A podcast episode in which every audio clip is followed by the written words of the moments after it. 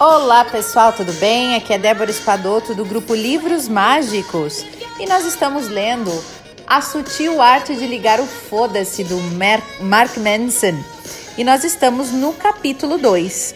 Coloquei uma música aí bem velha, né? Girls Just Wanna Have Fun, porque ela é bem animada e é bem a vibe do nosso, do nosso livro aí. Então vamos começar, né? Hoje nós vamos ler sobre as desventuras do panda da ilusão que ele falou no capítulo anterior. Então vocês devem lembrar é, do que ele falava.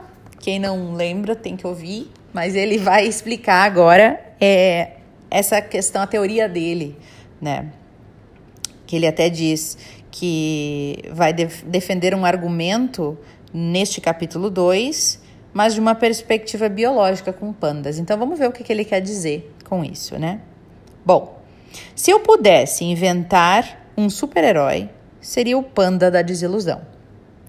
Com uma máscara cafona nos olhos e uma camiseta que não cobriria a sua enorme barriga de panda, ele teria o superpoder de dizer às pessoas duras verdades sobre si mesmas. Verdades que elas precisam ouvir, mas que não querem aceitar. O panda da desilusão iria de porta em porta como um vendedor de Bíblias, tocando a campainha e dizendo coisas do tipo: Claro, quer ganhar muito dinheiro faz você se sentir bem, mas não vai conquistar o amor dos seus filhos. Ou, se você precisa pensar antes de responder se confia ou não na sua esposa, é porque não confia. Ou ainda, o seu conceito de amizade não passa de constantes tentativas de impressionar os outros. Tudo isso Panda diria para as pessoas certas. E em seguida, ele desejaria um bom dia a quem o atendeu e seguiria muito pimpão para a casa seguinte. Seria incrível e doentio também. E triste também, mas inspirador. E é necessário Afinal de contas, mai as maiores verdades da vida são as mais desagradáveis de se ouvir, não é assim?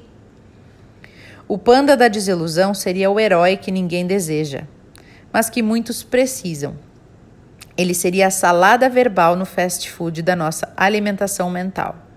Tornaria nossa vida melhor, apesar de nos deixar deprimidos por um tempo. Ele, ele nos deixaria mais fortes ao nos destroçar iluminaria nosso futuro ao nos mostrar a escuridão. Ouvir o que o panda tem a dizer seria como ver um filme em que o protagonista morre no final. Apesar das lágrimas, você adora porque é verossímil. Então, já que estamos aqui, permita-me colocar a minha máscara de panda da desilusão agora e jogar mais uma verdade desagradável na sua cara. Tchan, tchan, tchan, tchan. Difícil, né? Lá vem tapa na cara, se prepara. Nós sofremos pelo simples fato de que sofrer é biologicamente útil. O sofrimento é o agente preferido da natureza para inspirar mudanças. A evolução nos fez viver constantemente com certo grau de insatisfação e insegurança porque é a criatura levemente insatisfeita e insegura que faz o máximo para inovar e sobreviver. Já parou para se perguntar sobre isso? Por que, que somos tão inseguros e tão insatisfeitos?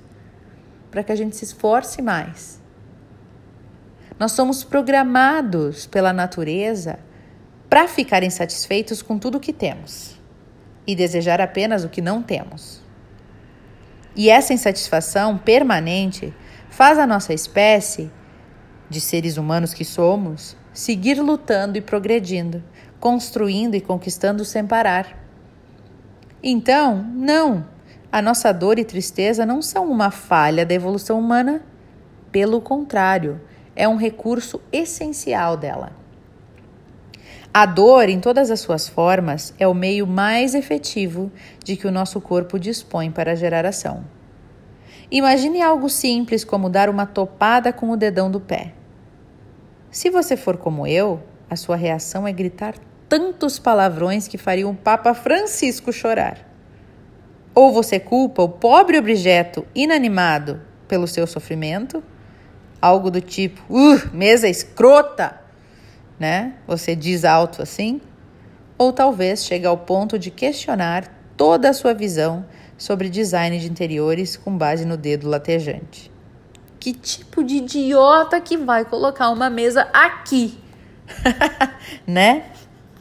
Mas voltemos ao assunto. Aquela dor horrível no dedo que eu, você e o Papa odiamos tanto, tem um motivo importante para existir. A dor física, gente, a dor que a gente sente, né, no nosso corpo, é um produto do sistema nervoso, que é um mecanismo de resposta que nos permite desenvolver a noção espacial das nossas proporções físicas. Aonde podemos ou não podemos ir, quem controla isso é o nosso sistema nervoso, né? E o que podemos ou não tocar também é determinado a partir desse sistema. Quando excedemos esses limites, o nosso sistema nervoso nos pune para que a gente preste atenção e nunca mais repita o erro. Tipo aquela. Agora me lembrei que tem alguns cachorros que colocam aquela coleira, né? Que tem aquele é, portão invisível, que se eles atravessam aquele limite, eles levam um choquinho, né? Para eles não passarem por ali para não sair dali. E aos poucos eles ficam tão acostumados com aquele eh, portão invisível que depois de algum tempo o pessoal até tira, desliga, mas ele já não vai mais ali. E a gente também tem isso, a gente também é animal e a gente também aprende com a dor, né? Quando a gente bota o dedo dentro na tomada e vê que dói, a gente não vai botar de novo. Não é assim? Então, quando a gente se bate, a gente tem essa noção do nosso corpo, do tamanho do nosso corpo, e a gente vai prestar mais atenção na próxima vez que passar pelo lado da mesa. Então, essa dor, por mais que a odiemos, ela é útil, porque é ela que nos ensina no que devemos prestar atenção quando somos pequenos ou quando estamos distraídos. Ela nos ajuda a descobrir o que faz bem e o que faz mal. Ajuda a entender e aceitar as nossas limitações Ensina a não brincar perto de um fogão aceso e nem enfiar objetos de metal nas tomadas. Sendo assim, nem sempre é benéfico evitar a dor e buscar apenas o prazer, já que às vezes a dor tem importância vital para o nosso bem-estar. E não existe apenas dor física, tá? Como qualquer um que já tenha sido obrigado a assistir o episódio 1 de Star Wars pode confirmar, nós humanos também somos capazes de sofrer extrema dor psicológica. Na verdade, pesquisas descobriram que o cérebro não registra muita diferença entre a dor psicológica e a dor física, você sabia? Uh -uh, quase igual, tudo a mesma coisa. Então, quando eu digo que senti meu coração se atravessando lenta e repetidamente por uma adaga quando a minha primeira namorada me traiu e me largou, é porque doeu tanto que daria no mesmo se tivessem realmente cravado uma adaga lenta e repetidamente no meu coração. Aliás, quando a gente perde alguém, né, seja pela morte ou seja porque é o fim de um relacionamento, a gente realmente sente uma dor física, né? Inclusive, eu me lembro que tomar paracetamol ajudava essa dor. Bom, assim como a dor física, a dor psicológica indica que há um desequilíbrio, que algum limite foi excedido. Olha que legal isso. A dor indica que algum limite foi excedido. Isso não é legal? E também como a dor física, a dor psicológica nem sempre é indesejável ou de todo ruim. Em certos casos, passar por dores emocionais ou psicológicas pode ser saudável ou até necessário. Assim como bater o dedão nos treina para esbarrar menos em mesas, a dor emocional provocada por rejeição ou fracasso nos ensina a evitar os mesmos erros no futuro. O que nos leva a deduzir um, um dos grandes perigos de uma sociedade que se esquiva cada vez mais dos inevitáveis desconfortos da vida. Isso é um perigo, né? ainda mais assim pais e mães que evitam os filhos de passar pelas frustrações, é um perigo. A gente não, não deixa os filhos conhecerem a realidade como ela é. Né? A gente acaba perdendo o benefício da passagem por dores saudáveis, né? por doses saudáveis de dor. E essa perda nos desconecta da realidade. Então você pode ficar com água na boca ao imaginar uma vida livre de problemas, só repleta de felicidade e alegria, compaixão eternas. Mas, gente, aqui no mundo real, os problemas nunca cessam. Sério, eles não acabam nunca.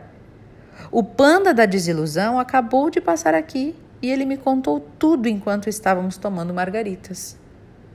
Os problemas nunca somem, mas eles diminuem. Eles só diminuem, eles não somem.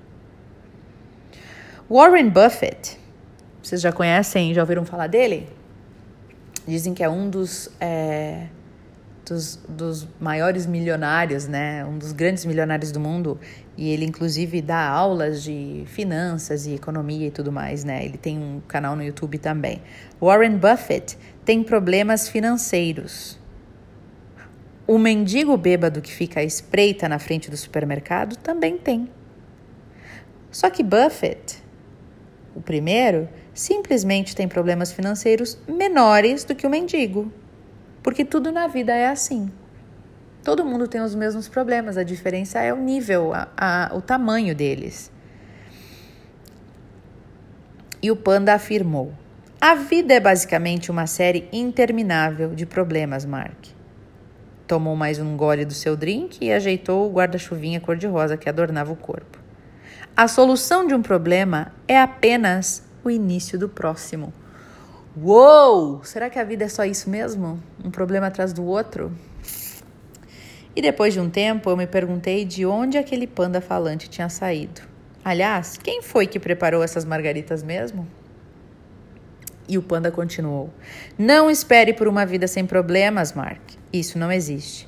Em vez disso, torça por uma vida cheia de problemas pequenos. E dizendo isso, ele pousou o copo, ajeitou o guarda-chuvinha nele e saiu caminhando alegremente rumo ao horizonte. Gente, não é que ele tem razão? Acho que ele tem razão. A gente está aqui para conviver com provas, né? Com, com com desafios. E é isso que nos faz crescer. Está na nossa dificuldade a oportunidade de crescer. Né? O antídoto para a doença está dentro da doença. Minha amiga Cíntia disse isso hoje para mim enquanto a gente conversava. Né? O antídoto de qualquer doença está dentro do próprio veneno. Né? O antídoto do veneno de cobra está dentro do, do veneno da cobra. Então, a gente só vai superar uma situação passando por ela. A gente só vai é, lidar com um problema, um desafio que nós temos com as nossas sombras, quando a gente tem oportunidades de alguém nos trazer aquilo à tona. Né? Às vezes a gente tem um problema com alguém e a gente nem sabe por que tem aquele problema com alguém. E aí a gente se incomoda com alguma coisa que a pessoa faz. Repara para pensar se aquilo que a pessoa está fazendo e te incomodando não tem a ver exatamente com uma dificuldade tua, com uma coisa que tu ainda não conseguiu passar. E enxerga isso como uma bênção, como algo que está te ajudando a melhorar, né? Claro que é difícil a gente na hora, é, principalmente quando acontece, quando a pessoa fala, quando há uma movimentação e a gente fica ali chocado assistindo algo acontecer a gente fica um, dois dias assim, nossa, mexido, incomodado, como se alguém tivesse realmente dado um, um tapa na cara e fica ali doendo aquele tapa, né? Mas aí depois a gente para para pensar já mais calmo. Por isso que é legal a gente controlar nossas reações. Sempre esperar um, dois dias para tomar qualquer decisão e não tomar de cabeça quente, né? Mas depois que a gente para para pensar e se analisa, peraí, mas por que, que isso que a pessoa falou me incomodou tanto? Tem a ver com quem isso? Eu tô sentindo isso por causa que ela falou isso ou porque eu tenho esse problema para resolver dentro de mim já de tempos que tá só se repetindo aqui? A gente tem tanta coisa para analisar da gente, mas a gente tem mania de dizer porque o outro fez isso, porque a fulana tá me prejudicando, porque o ciclano tá me provocando. Sempre a gente bota a responsabilidade no outro, só que a responsabilidade é nossa. Né? Como aprendemos no livro Limite Zero, quem não ouviu tá lá no YouTube, inclusive, no canal Livros Mágicos, quiser ouvir de novo. é, a gente aprende que tudo parte da gente. Que a gente, na lei da atração, na lei da vibração, a gente está atraindo aquilo que tem a ver com a gente. Então, se tu atraiu essa pessoa, se essa pessoa está na tua vida, tu tem responsabilidade por ter, ter atraído ela. E se ela tá te presenteando com esta benção de um desafio muito, muito difícil, que a gente chega a ficar com raiva da pessoa, com ódio, tudo bem, sentir ódio, sentir raiva, sentir inveja, sentir ciúme, tudo isso é perfeitamente humano. Agora, vamos, é, podemos até perder a paciência, mas não vamos perder a lição, né? É, perder a paciência é humano. Sentir raiva, sentir sentimento negativo é humano. Mas vamos buscar dentro dessa negatividade aí o que, que é que a gente pode aprender, né? Acho que é mais ou menos por aí. Bom, pessoal, é, já falei demais. Eu espero que vocês tenham ótimas é, reflexões no dia de hoje. Um abraço para vocês todos. Ah, e quem quiser recomendar este livro para mais alguém, pode mandar um, o nosso é, link de convite, né? Porque nós estaremos iniciando dia 3 de junho mais um grupo para aqueles que não conseguiram entrar nesse, tá certo? Então fiquem à vontade para indicar ou recomendar para quem vocês quiserem. Um beijo no coração de todos e até o nosso próximo áudio.